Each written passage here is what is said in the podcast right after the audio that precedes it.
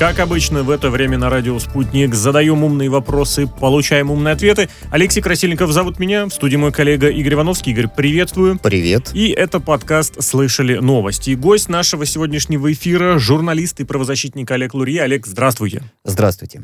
Добрый день. Огромное спасибо вам. Традиционно, как всегда говорю, за то, что согласились побеседовать с нами. Есть любопытные истории внутреннего пользования, извините, и международного.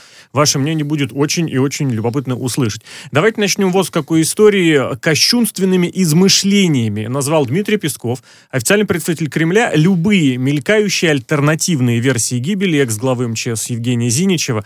Отвечая на вопросы журналистов, он сказал, что есть одна реальная версия, а, все обстоятельства понятны, ну, есть есть комментарии людей, которые были свидетелями трагичной гибели Зиничева и режиссера Александра Мельника. Олег, как полагаете, вот почему так охотно цепляется интернет, журналисты, ну и читатели, что уж там отдельных СМИ, за такие вот всякие противоречивые, мягко говоря, версии? Это человеческая природа, что какой-нибудь вот такой вот жареного бы чего-нибудь? Или все-таки вот этот кликбейт действительно непобедим? Мне кажется, что в данном случае э, мы имеем дело с людьми, которые, в общем-то, готовы к любым нештатным ситуациям. То есть это люди, у которых стоит задача в любом, что бы ни происходило в России, тут же это перевернуть и подать жареным с огромным знаком минус. То есть э, моментально, вот обратите внимание, даже те, от кого это и ожидалось, то есть определенные радиостанции, определенные там, издания тут же вбросили явный фейк. Из серии, что фейк будет разоблачен, а осадочек, тоже ложечки найдутся, осадок останется в любом случае. То есть малейшие сомнения, совершенно нелепые сомнения, э, такой геббельсовский вариант. Э, то есть э, ложь, чем она чудовищнее, тем она и... Тем охотнее в нее верят. Олег, а как, на да. ваш взгляд, по какой-то причине, это желание кого-то, уж я не знаю, а, очернить, желание снова бросить власть на власть, тень на власть на российскую, или, ну вот действительно то, о чем и вы чуть выше сказали, и коллега Игорь говорит, что, ну действительно, чем, чем вычурнее что-нибудь придумаешь, тем охотнее поверят, охотнее посмотрят, поставить клик, лайк, а то еще и комментарий, а там еще дискуссия развернется. И здесь немаловажный такой момент – Э, человек, э, то есть министр, занимающий такой пост, э, чье имя известно всем, становится реальным, совершенно реальным героем, который выполняет то, что он и должен был выполнять. То есть, естественно, многим не нравится создание героев таких в России и однозначно не нравится. Ведь смотрите, абсолютно одинаковые материалы, то есть ничего лучше придумать не могли. Абсолютно одинаковые материалы появились в целом ряде изданий в благосфере. Одна и та же фраза. Оказывается, это не министр кинулся спасать э, оператора. Ну, с ног на голову, да. упал и потянул с собой министра, что какой-то бред, полнейший бред, создан на коленке. Э, даже если бы, представьте, вот, если бы это было и так, то откуда бы они могли об этом знать? Ниоткуда. Олег, то есть а... это фейк от первого до последнего и искусственно вброшенный. Посмотрите, эту мысль очень активно развивают, искусственно подогревается комментариями. То есть вброс в России нет и не может быть героя. А, Олег, э, на ваш взгляд, вот э, за такие сообщения должна быть какая-то ответственность или народ сам разберется и сам поймет, что все это домыслы и, и не больше? Народ-то поймет, но вне зависимости э, от понимания или непонимания народа э, есть такое понятие, как уголовный кодекс, где очень четко сказано о фальсификациях, о клевете, об искусственно э, сфальсифицированных доказательствах, ну, то есть что представляет из себя фейк. Ну, об этом не стоит забывать, вне зависимости от реакции читателей. Олег, можно немножечко наивную вещь спрошу? Вот вы упомянули про уголовный кодекс. Ведь да, действительно, за публикацию ложной информации, за клевету можно схлопотать вполне себе реальное нарушение.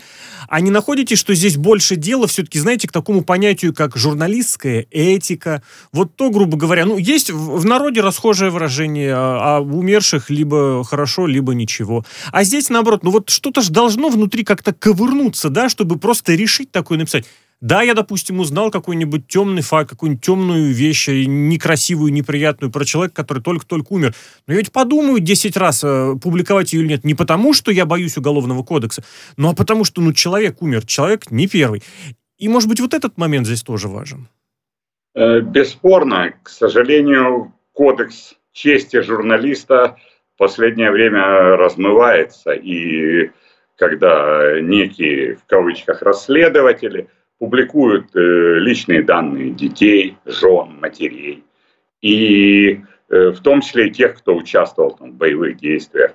То есть э, в данном случае это для определенного уровня людей, именующих себя журналистами, это норма, то, что происходит.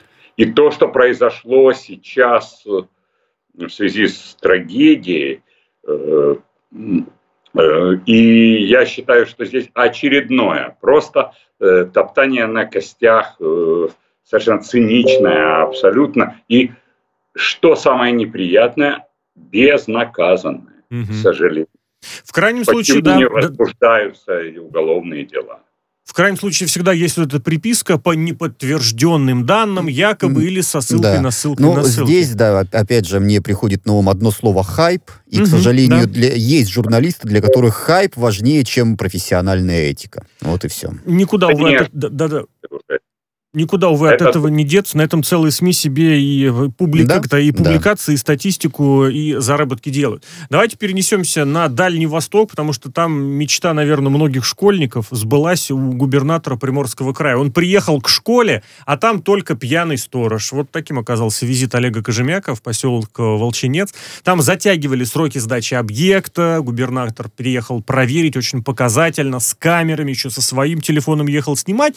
Вместо строительства вот это очень смешное видео, где охранник, который еле на ногах стоял, открывал калитки и упал. Ну, это правда, это просто очень забавный кадр. Я думал, что даже, вот, мне кажется, в кино так смешно снять не получится. Оказалось, у него еще выходной, и в конечном счете вот э, пафосный такой телефон по разго... телефонный разговор подрядчика обещают сменить, обращаться в определенные органы, в соответствующие, с обвинением в недобросовестном исполнении своих обязательств. Вот я все-таки боюсь, опять же, как-то э, зло прозвучать, но тем не менее, все перед выборами, наверное, популярность так поднимается. Такая, такие вещи помогают, на ваш взгляд, сегодня? Или же нет, мы будем вот э, говорить о том, что это действительно серьезная плановая проверка, которая вот в штатном режиме, и, и сторож там специально такой, не специально, не специально такой оказался?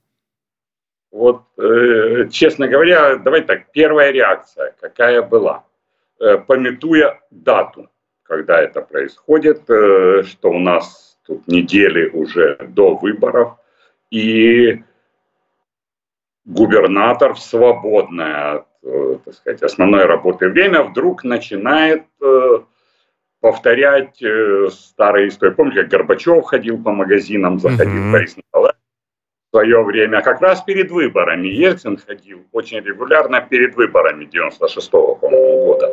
И везде это демонстрировалось. То есть, и хорошо, он приезжает. Да, нужно проверять, нужно. Но обязательно ли там большое присутствие камер? Это первый момент. Да, пьяный. А случайно ли он там оказался? Вот, честно говоря, у меня вызывает сомнения серии, а вот выехал проверку, решил перед выборами сделать и встретил пьяного сторожа, и теперь э, видео уже вирусным стало. А, Олег, а у меня вот какой вопрос, да, вот тут э, говорит, э, э, говорится, что очки себе перед выборами набирает, но ведь если посмотреть на это с другой стороны, ведь это случилось э, на его, в его территории, в да, его в правлении, то есть это по сути показывает не достоинство губернатора, а его недостатки, то есть он допустил такую ситуацию. Не, ну, как... не, не, доконтр... не допроконтролировал. Да, ну о каких предвыборных очках-то здесь вообще может идти речь? Ну вот показать, что а вот теперь все под строгим контролем и никаких больше пьяных сторожей. То есть и здесь, ну, вызывает при всем уважении господину губернатору, видимо, те, кто готовят предвыборные кампании в регионе, малость перестарались. Ну, вот это мое личное ощущение. Да, а как полагаете, как полагаете, ведь тут же действительно можно списать на то, но ведь не каждый же маленький поселок, маленький городок губернатор лично должен контролировать. Ведь даже вот тот телефонный разговор, который там был, он был из серии «Почему вот вы местные, местные муниципальные власти об этом не можете позаботиться? Почему губернатор должен лично приезжать?» Это не проводится, ну, нельзя ли здесь провести такую параллельку вместе, ну, с многими другими случаями, пока действительно, ну, самый главный не озадачиться, на местах конкретные люди, ну, тоже, мягко говоря, а, озадачиваются. Ручное управление вот, страной, да. ручное управление вот. краем, это ну, не всегда хорошо. И здесь один такой момент. Хорошо, ручное управление, да, оно присутствует у нас и на всех самых высочайших уровнях. Э, пока еще присутствует. И, э, но вот у меня, например, возникает также вопрос, э, вот сколько таких поселков находится в губернии, сколько таких э, строек, и что за две недели до выборов будет все объезжать тысячи и сотни тысяч э, объектов по крупному региону. То есть как э, вот понять это выборочно, а почему именно там оказался пьяный сторож, и видео привлекло внимание. И теперь вот будет все хорошо у них будет. Ну вот, э, к сожалению, такое выборочное ручное управление имеет место быть, исходя из этого видео и то, как оно пошло в сети. Я в завершение, наверное, могу сказать э, лишь то, что если это видео поможет строительству школы, ускорит э, в поселке Волчинец. Если Хотя это... бы в одном конкретном поселке. Вот я как раз хотел сказать. Или, допустим, да. кому-то где-то в другой области, может, на западе России, где-нибудь в голову придет, что, наверное, давай-ка я сделаю что-нибудь сегодня, чтобы завтра перед выборами, хотя бы перед выборами, у нас губернатор не приехал, уже это неплохо. Вирусы, в смысле, если это речь идет про видео, а не про различные заболевания, это только в плюс. Кстати, про голосование, про выборы. Как раз у нас следующая история. Голосование, говорят, не такое уж умное. Российские власти заверяют. Вот те ресурсы, про которые многие знают, э, в которых подсказывали, как нужно голосовать, подсказывали два года назад. Это я прям очень хорошо помню. Перед выборами в Мосгордуму было дело. А, так вот, эти ресурсы имеют корни в американских организациях. Причем в правительственных, причем там чуть не в оборонных. Финансирование проектов Алексея Навального проходило через такую схему, которую даже нарисовали, что консульство, посольство берет российского гражданина гражданина на работу, платит ему деньги, а эти деньги потом переводятся в поддержку как раз таких фондов. Со слов Марии Захаровой, больше всего донатов, донатов, так прошли, э, больше всего донатов прошло через американское и немецкое посольство. Ну и о схожем гласят выводы комиссии Госдумы по расследованию фактов вмешательства иностранных государств во внутренние дела России. Олег, вот это умное голосование. Я два года назад очень хорошо помню, меня очень сильно раздражало, что даже в день тишины, день тишины перед выборами, в интернет, если зайти практически по любому поисковому запросу, который так или иначе связано с общественной политической жизнью, с жизнью района, выскакивало это умное голосование. Мне кажется, это нарушение было закона, пусть и не прямое, косвенное. Сегодня оцените обстановку перед выборами. Насколько, ну, как сказать, сильна угроза, что это бы умное голосование сработало, или что у э, тех э, политических сил, которые рассчитывают на доминирование, в принципе, не без основания, есть поводы волноваться.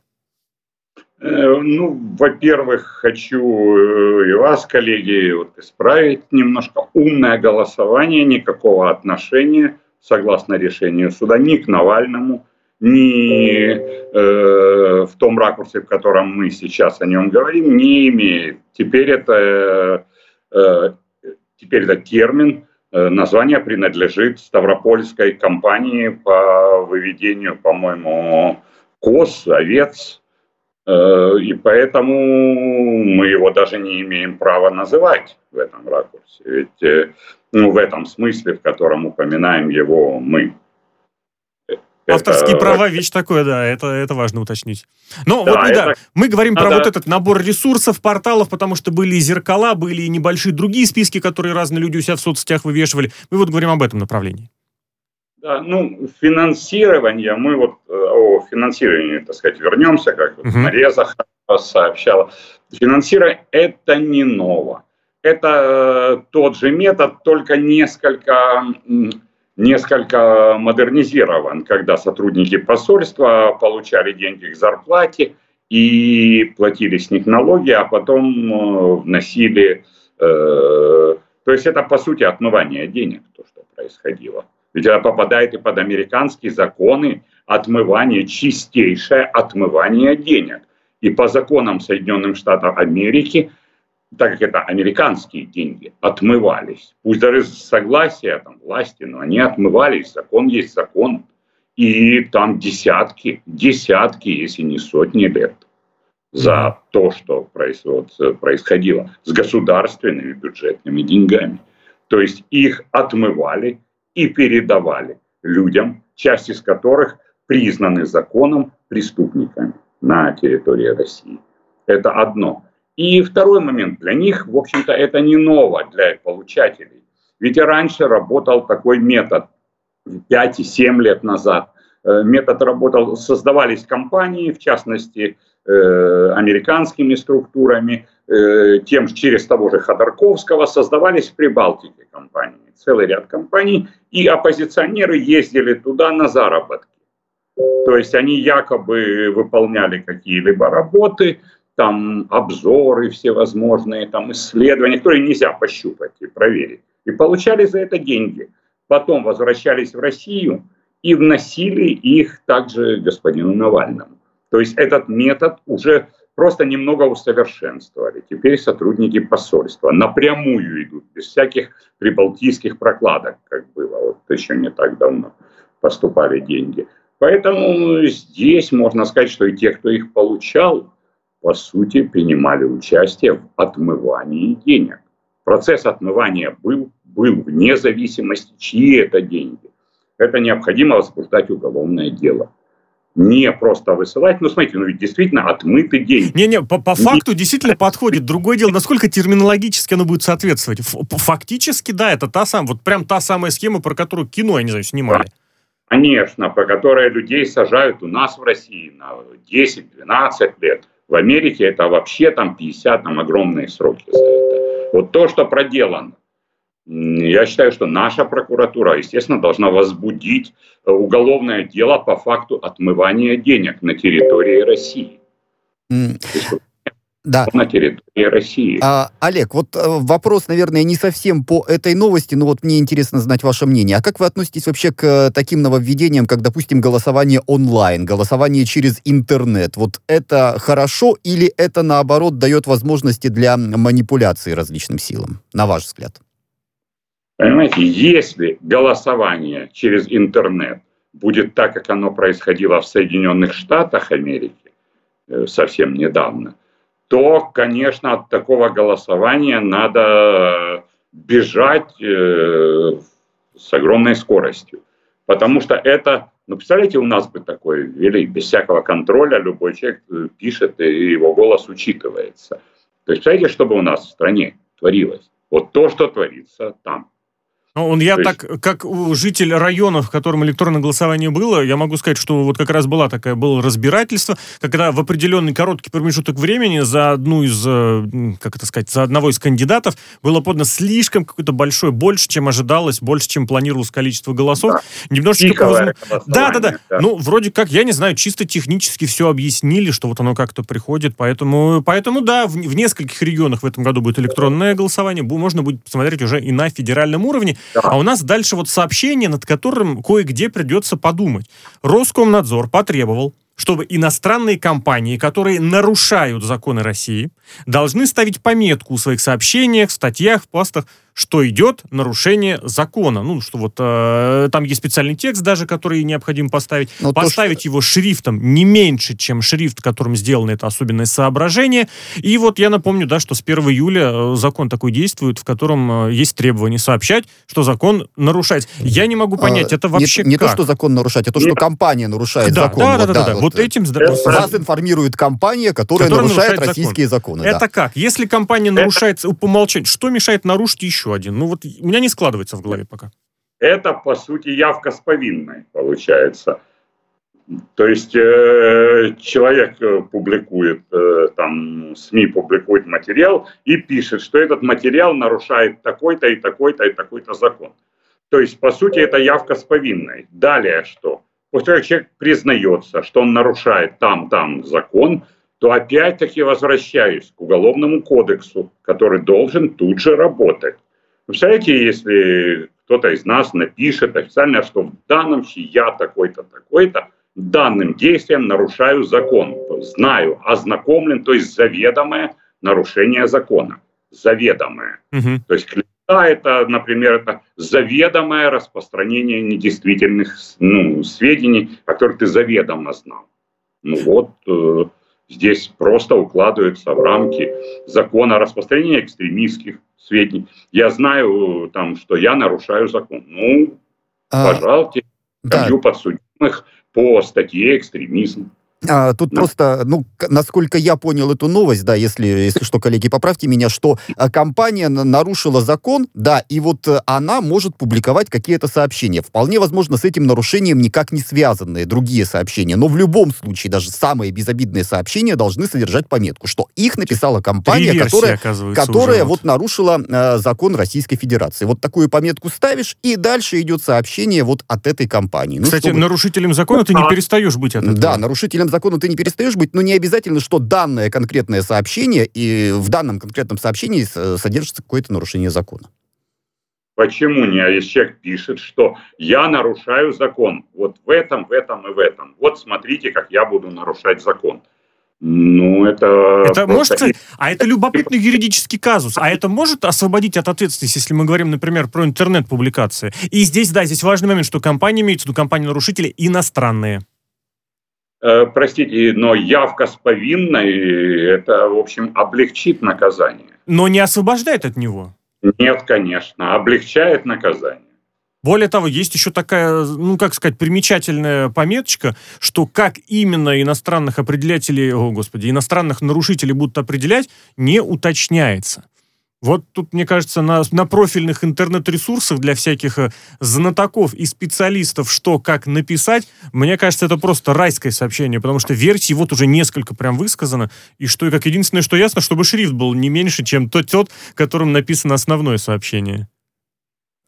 Ну, вот здесь э, я, честно говоря, опять же не совсем понимаю. Нарушила компания закон. Ну, соответственно, она должна, ну, понести какое-то наказание, да? да. То есть это должен быть штраф или это еще какая-то административная ответственность. Окей. А, ну, от того, что она напишет, что да, я нарушила закон и продолжит э, нарушать закон, условно говоря, кому от этого станет легче? Кому станет легче вот от этой вот надписи? Отличное, кстати, примечание. А, Олег, вот в этом направлении, если прокомментировать. Вот сейчас, ну, многие, э, некоторые СМИ, не буду говорить многие СМИ, вот, которые признаются инагентами или лица, частные лица, физические лица, которые тоже инагентами являются, продолжают свою работу практически никак не, ну, никак на них не повлияло вот это признание. Они должны поставить пометочку где-то на сайте, и чуть чаще они финансово и отчитываются. Тоже, то же самое, да. Да, сути, что а здесь вот, может быть, вот в этом направлении оно может сработать, что здесь сейчас любое сообщение, ну, правда, иностранное, это вот опять же с инагентами никак не, не, не клеится, но тем не менее вот будет понятно человеку, который, может быть, не совсем знаком, который не но... совсем... Опять-таки, вот в данном случае это, э, возможно, дополнительные суммы в бюджет Российской Федерации. То есть э, данная подпись является для любого гражданского суда, для любого арбитража. То есть э, любой, кто пишет заявление о иск о защите чести и достоинства и так далее в связи с данной публикацией, если указано, что нарушает закон – то есть уже суд, я думаю, на основании этого может ну, просто считать это как признание вины. То есть и выносить э, иски на большие суммы со штрафами э, в отношении этого СМИ тем более финансирующийся из-за рубежа. Нет, нет, только вот, иностранные. Речь идет про иностранные компании. Я прошу прощения. Речь не про российские, про иностранные. Здесь важный момент. Ну, компании и физические лица. Можно, можно в валюте брать. Не-не, ну все-таки здесь имеется в виду, как бы и зарегистрирован там, да. А станет это поводом вот эту пометку ставить? Ну, если есть уже нарушение, да, вот я добавлю еще, ну как, добавлю себе в копилочку, это станет поводом подобный закон, чтобы чаще упоминать э, о том, что это, вот я прям даже формулировку прочитаю, иностранное лицо, владеющее информационным ресурсом, является нарушителем законодательства Российской Федерации. Ну, это такая неприятная, конечно. Э, надпись ведь, давайте так, есть люди, которые поклонники, многолетние, которые читают именно это СМИ. Это правда.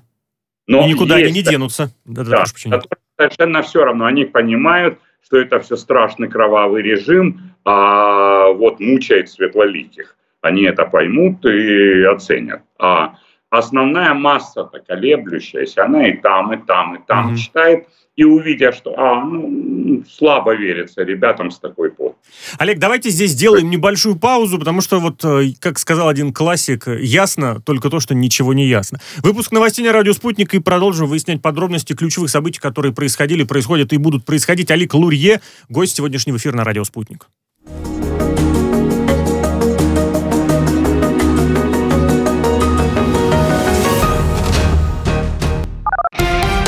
Радио «Спутник». Новости студии Ольга Дубровина. Здравствуйте. В Кремле начались переговоры президента России Владимира Путина и его белорусского коллеги Александра Лукашенко, передают корреспондент РИА Новости. Открывая встречу, Владимир Путин отметил, что попросил Лукашенко приехать, чтобы подвести итоги работы по формированию союзного государства за последнее время. В этом направлении на экспертном и правительственном уровнях э, долгое время велась напряженная работа. Главы правительств двух стран 10 сентября в Минске финализировали анализирует эту деятельность, добавил российский лидер. Он также подчеркнул, что странам нужно выходить из постковидного кризиса двигаться дальше. Главы государств побеседуют сегодня в формате один на один. По итогам встречи а Путин и Лукашенко ответят на вопросы журналистов. В городе Кварели региона Кахетия завершилась спецоперация по задержанию вооруженного захватчика филиала Банка Грузии. Злоумышленник задержан, передают СМИ. По их данным, в операции были задействованы полицейские спецназ. Ожидается официальное заявление МВД. Число заложников, которых удерживал захватчик, пока неизвестно, а все они освобождены. Берлин демонстрирует партнерство с Ливией, открывая посольство в Триполи. Об этом заявил министр иностранных дел Германии Хайко Мас. Его слова приводит МИД ФРГ. Германия есть и будет преданным партнером Ливии, заявил немецкий дипломат после прибытия в Триполи. А Мас отметил, что за последние два года Ливия предприняла эффективные действия для достижения стабильности, и теперь ей нужна международная поддержка. В 2014 году представители дипмиссии ФРГ покинули Ливию из-за нестабильной ситуации в этой стране. Добыча нефти в США за неделю, завершившуюся 3 сентября, упала к уровню предыдущей недели на полтора миллиона баррелей в сутки до 10 миллионов баррелей в день. Эти данные приводятся в докладе Минэнерго страны. Коммерческие запасы нефти в США снизились на полтора миллиона баррелей до 424 миллионов. Стратегический резерв остался без изменений на уровне 621 миллиона баррелей. В Доме инвалидов в Париже проходит национальная церемония прощания Жан-Полем Бельмондо. Как передают корреспондент РИА Новости, во внутреннем дворе комплекса собрались члены семьи артиста, его коллеги, представители французского правительства и президент республики Мануэль Макрон в сопровождении супруги Брижит. Порядка тысячи мест отведено для рядовых граждан. Трансляция церемонии ведется на экранах, установленных на эспланаде Дома инвалидов. По окончании церемонии территория будет открыта для всех перед передает РИА Новости.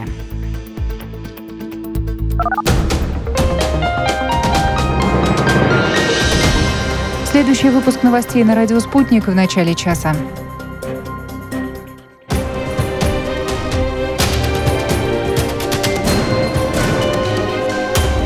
Радио «Спутник». Говорим то, о чем другие молчат. Вчера по телеку видела. Мне тут по телефону сказали. В соцсетях только обсуждают, что... И так десятки раз каждый день. В эфире «Радио Спутник». Всегда правильный ответ на вопрос. Слышали новость? Это снова радио «Спутник», это снова подкаст «Слышали новости». Игорь Ивановский, Алексей Красильников у микрофонов. Игорь, приветствую еще раз. Привет. Гость нашего сегодняшнего эфира Олег Лурья. Олег, здравствуйте. Здравствуйте. Добрый день. Любопытное, кстати, сообщенницы. Darknet, говорят, потихонечку осветляют. Следственный комитет России разыскал площадку в этом самом Даркнете, где можно было купить, продать оружие, где можно было даже заказать убийство. Организатор именно этого злачного дарк-пространства, житель Ижевска по фамилии Магданов, оплата там крипто, электронные кошельки, подставные лица, все как в обычной жизни. Уж извините. На квартире подозреваемые обнаружили достаточно такое, как сказать, внушительное оборудование, суммы денег наличными. Кстати, видео, опять же, опубликованы, ходят по соцсетям, ходят по средствам массовой информации. Можно прям посмотреть, а не просто почитать. Олег, вот открыли, раскрыли одну площадку. Сколько таких еще площадок? Большой вопрос.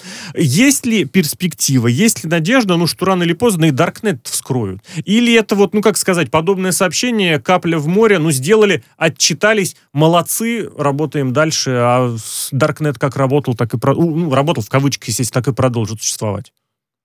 Естественно, борьба с Даркнетом не должна прекращаться. То, что случилось, это э, абсолютно справедливо было сказано, это капля в море. Ведь э, уничтожили один сайт, э, посадили, там, э, приняли его... Пока еще подозреваемый, да. Да, подозреваемых. И, но ведь, э, по сути, площадка торговая освободилась в этой в темной сети, в Даркнете освободилась. Ее будут занимать другие люди. Значит, э, спрос есть и на оружие, и на заказные убийства. Конечно, это значительный шаг, такую, в общем-то, структуру. Наверняка она настолько была зашифрована. Э, ее вскрыли, и, дай бог, будут приняты судебные решения. Но э, то есть в данном случае это просто шаг в этой борьбе. И здесь, мне кажется, конечно, нужно подключать и американцев, о чем уже говорили, я так понимаю, президенты. И должна быть совместное действие, а не друг против друга. А... Да. Олег, вот э, о Даркнете, ну, по крайней мере, люди, которые этим интересуются, люди, которые в теме, знают уже очень давно. Э, знают, что такой э, темная сторона интернета существует, что там можно и, и, и наркотики, и все что угодно, и оружие купить. А вот, честно говоря, новостей о том, что с этим борется, я встречаю не так часто. Вот одна новость поступила, слава богу. Вот на ваш взгляд... Не почему... борются, а результаты, результаты есть, есть, да, результаты есть. Но опять же, вот я не знаю, борется с этим, не борется, действительно. И если не борется, то почему? Это настолько сложно или это никому не надо? Вот как, на ваш взгляд? Э, ну, насколько мне известно, вот и в том числе от зарубежных коллег, э, война по всему э, миру, то есть и Америка, и Россия воюет, и довольно успешная вот Россия. Но есть целый ряд моментов, когда вскрываются очередные пласты Даркнета. В данном случае просто вероятно, я предполагаю, что была возможность опубликовать и дать информацию. Остальные же действия настолько, я думаю... Засекречены. Да, что просто мы не знаем, ведь это Darknet, нет, ведь э, там могут телефонные прослушки и очень много э, чего можно приобрести в Даркнете. Э, и, наверное, сотрудников полиции прослушивать. И вот тем, теми, тем, тех, кто занимается расследованием Даркнета. Я думаю, что очень многое делается негласно негласно, и это небольшая часть, о которой мы узнали, и, вероятно, было принято решение все-таки что-то показать действий. Олег, давайте к еще одной истории перейдем и вспомним слово артподготовка. Теперь это не только запрещенное экстремистское движение, теперь это еще и террористическая организация. Решение по такой формулировке опубликовано на сайте ФСБ. Дело достаточно давнее, достаточно громко, достаточно знакомое. Готовили революцию, готовили там различные террористические акты. Сроки были, сроки причем вполне реальные. Расскажите, пожалуйста, поясните, вот в чем смысл, ну, как сказать, вот этого изменения одной, ну, негативной конструкции на другую негативную словесную конструкцию Конституцию. Это юридическая тонкость, регламентная вещь, или здесь на что-то есть обратить внимание? Я думаю, что, в общем-то, это чистейшая формальность. Угу. И как бы ну вот, э, то есть еще раз можно сформулировать, вот что... Изначально организация считалась экстремистским движением, запрещена теперь террористическая организация. Вот такой момент. Но Внесено, ну, в единый федеральный список Да, да, да, единый регистр. Да-да, я, я понял. Э, Здесь еще один такой немаловажный момент. Ведь следствие было.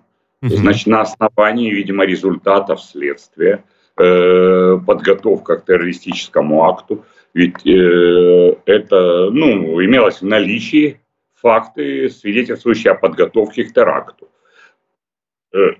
Э, опять-таки вернемся к российскому законодательству, которое трактует подготовка к тяжкому, особо тяжкому преступлению, э, прерванному не по э, собственному желанию преступника, м, является преступлением подготовка. То есть и здесь идет как незавершенный акт терроризма, если юридически. То есть акт терроризма не доведенный до конца, что само по себе является преступлением. Да, здесь, наверное, еще тоже так подметить стоит, что есть все-таки разница между экстремизмом и терроризмом. Очень многие это как слова не синонимы, но близкие употребляют. Экстремизм это как, если упрощать теории, что ли, да, подготовка, терроризм это уже непосредственно то, что происходит. То есть, да, здесь в этом смысле из уровня подготовки на уровень каких-то конкретных шагов Ну, было то есть более, более перемещено. серьезные объявления, э, обвинения в адрес артподготовки вот с э, появлением вот э, этой формулировки, Но то, это что опять это из серии, террористическая из серии организация. идейки могут быть какими угодно, а усики уже появляются, ну там, так сказать, в результате конкретных действий. Простите, мне такое сравнение не совсем, наверное, корректное. В завершение еще одна, кстати, любопытная ситуация. Дело в том, что свои претензии к перекрывавшим э, дороги лицам в ходе несогласованных митингов 23 января высказывает еще и московский метрополитен. Казалось бы, где метро и где дороги? Ответ простой. Одни под землей, другие над землей. Но, как выяснилось, как уточняет метро, в метро по причине этого поступка, по причине перекрытия дорог, пришлось вызывать больше сотрудников метрополитена, пришлось оплачивать их труд, и таким образом можно бы каким-то образом это и компенсировать. На ваш взгляд, насколько это выглядит, ну как это сказать, не сюрреалистично, потому что для меня это выглядит немножечко как мультик, потому что мне кажется, таким образом может вообще, ну, очень многие высказать претензии и его выписать иск. Но ведь э, согласно закону так и происходит. Э, Давайте так, если у вас, э, предположим, давайте не будем брать метро, а метрополитен, а возьмем условно небольшой магазинчик, который функционирует и, Да. и в том же переходе метро даже. Э, То есть небольшой магазинчик, и он понес огромные убытки в выходной день, там, условно, праздничный день люди идут. Понятно, что это заработок, а его просто закрыли, и он не функционировал. И, и естественно, это были значительные убытки. Человек может потребовать свои возмещения убытков. Конечно, может, с того, кто их совершил. А чем метрополитен отличается от обычного рядового гражданина, который там владеет небольшой палаткой торговой? Они А, то же да, самое. да, прошу прощения. Другие, согласно закону. Да, да, это одно, а почему так поздно? Вот, вот, только хотел спросить. 23 января э, пере- перекрывали дороги, на, на дворе у нас уже сентябрь. Отчеты подвели, подсчитали. Посчита- Полугодовые, да. Квартал второй закрыли и Дебет с кредитом не сходится. Да, не сходится, сравнили с январем пе- предыдущего года. Да, ну а если серьезно, почему так-то? Ну вот кажется, что это вот чуть-чуть притянуто за уши, а юридически, на мой взгляд, здесь абсолютно законно все это. Удивляет, почему так поздно. Не думаю, что выборами, надеюсь, что Да, а, не а как, а как вы думаете, есть перспектива вообще вот у этого иска? Дадут деньги или не дадут? Вообще прецеденты Ну, были? в смысле, дадут взыщут, наверное. Взыщут, тут. да, ну не взыщут, просто Я дадут. взыщут, да. Я думаю, суд, э, как бы я не могу замещать суд, но вот мне кажется, что суд юридически вот примет решение, и э, те люди, организаторы и так далее, э, получат штрафы. Не штрафы, а с них взыщут эти деньги и с процентами. Но здесь дело в другом, что никто ничего платить не будет. Их уже нет в стране давно, этих.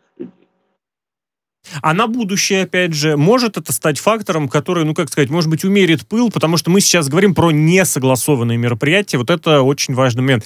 Согласованные — это другое. Несогласованные, пожалуйста, здесь все, что происходит, все вне закона. Ну да, и можно по сути, ведь э, с помощью там системы узнавания лиц в общем Многих определяли, да. Известно, так может быть разделить эти деньги из, ко всем участникам, просто не к организаторам, а ко всем участникам. Пусть по 10 рублей оплачивают. Ну вот в данном случае фигурирует прям конкретное лицо. То есть э, есть в кого указать пальцем э, Глеб Марьясов. И сумма, соответственно, полтора миллиона рублей. Ну а почему он один перекрывал? Я думаю, ну вот его один... там обвиняют, его вот там он, он фигурант этого дела. Видимо, кстати, тоже сработала, возможно, какая-то система опознавания лиц. Тут нужно вникать Вид... в подробности, тонкости. Видимо, да, это, скорее всего, организаторы, я думаю. Но он стал первым обвиняемым, вину свою он пока не признает, за этим делом тоже предстоит еще последить. Олег, вам спасибо огромнейшее спасибо. за содержательную, очень интересную беседу в некоторых моментах. Даже в тупичок зашли, из которого предстоит выйти. Обязательно выйдем в эфире «Радио Спутник». Журналист-правозащитник Олег Лурье у нас гость подкаст «Слышали новость» у микрофонов в студии Игорь Ивановский, Алексей Красильников. Игорь, благодарю. Спасибо.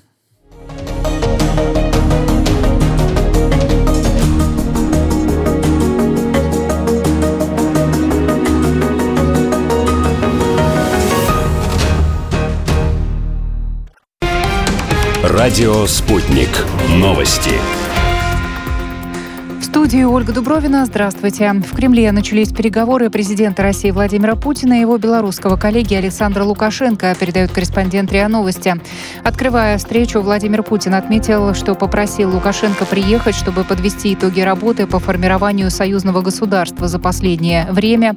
В этом направлении на экспертном и правительственном уровнях э, долгое время велась напряженная работа. Главы правительств двух стран 10 сентября в Минске финализировали анализирует эту деятельность, добавил российский лидер. Он также подчеркнул, что странам нужно выходить из постковидного кризиса двигаться дальше. Глава государств побеседуют сегодня в формате один на один. По итогам встречи Путин и Лукашенко ответят на вопросы журналистов. В городе Кварели региона Кахетия завершилась спецоперация по задержанию вооруженного захватчика филиала Банка Грузии. Злоумышленник задержан, передают СМИ. По их данным, в операции были задействованы полицейские спецназ. Ожидается официальное заявление МВД. Число заложников, которых удерживал захватчик, пока неизвестно. Все они освобождены. Берлин демонстрирует партнерство с Ливией, открывая посольство в Триполи. Об этом заявил министр иностранных дел Германии Хайко Мас. Его слова приводит МИД ФРГ. Германия есть и будет преданным партнером Ливии, заявил немецкий дипломат после прибытия в Триполи. Мас отметил, что за последние два года Ливия предприняла эффективные действия для достижения стабильности, и теперь ей нужна международная поддержка. В 2014 году представители дипмиссии ФРГ покинули Ливию из-за нестабильной ситуации в этой стране. Добыча нефти в США за неделю, завершившуюся 3 сентября, упала к уровню предыдущей недели на полтора миллиона баррелей в сутки до 10 миллионов баррелей в день. Эти данные приводятся в докладе Минэнерго страны. Коммерческие запасы нефти в США снизились на полтора миллиона баррелей до 424 миллионов. Стратегический резерв остался без изменений на уровне 621 миллиона баррелей. В Доме инвалидов в Париже проходит национальная церемония прощания Жан-Полем Бельмондо. Как передают корреспондент РИА Новости, во внутреннем дворе комплекса собрались члены семьи артиста его коллеги, представители французского правительства и президент республики Эммануэль Макрон в сопровождении супруги Брижит. Порядка тысячи мест отведено для рядовых граждан. Трансляция церемонии ведется на экранах, установленных на эспланаде Дома инвалидов. По окончании церемонии территория будет открыта для всех передает РИА Новости.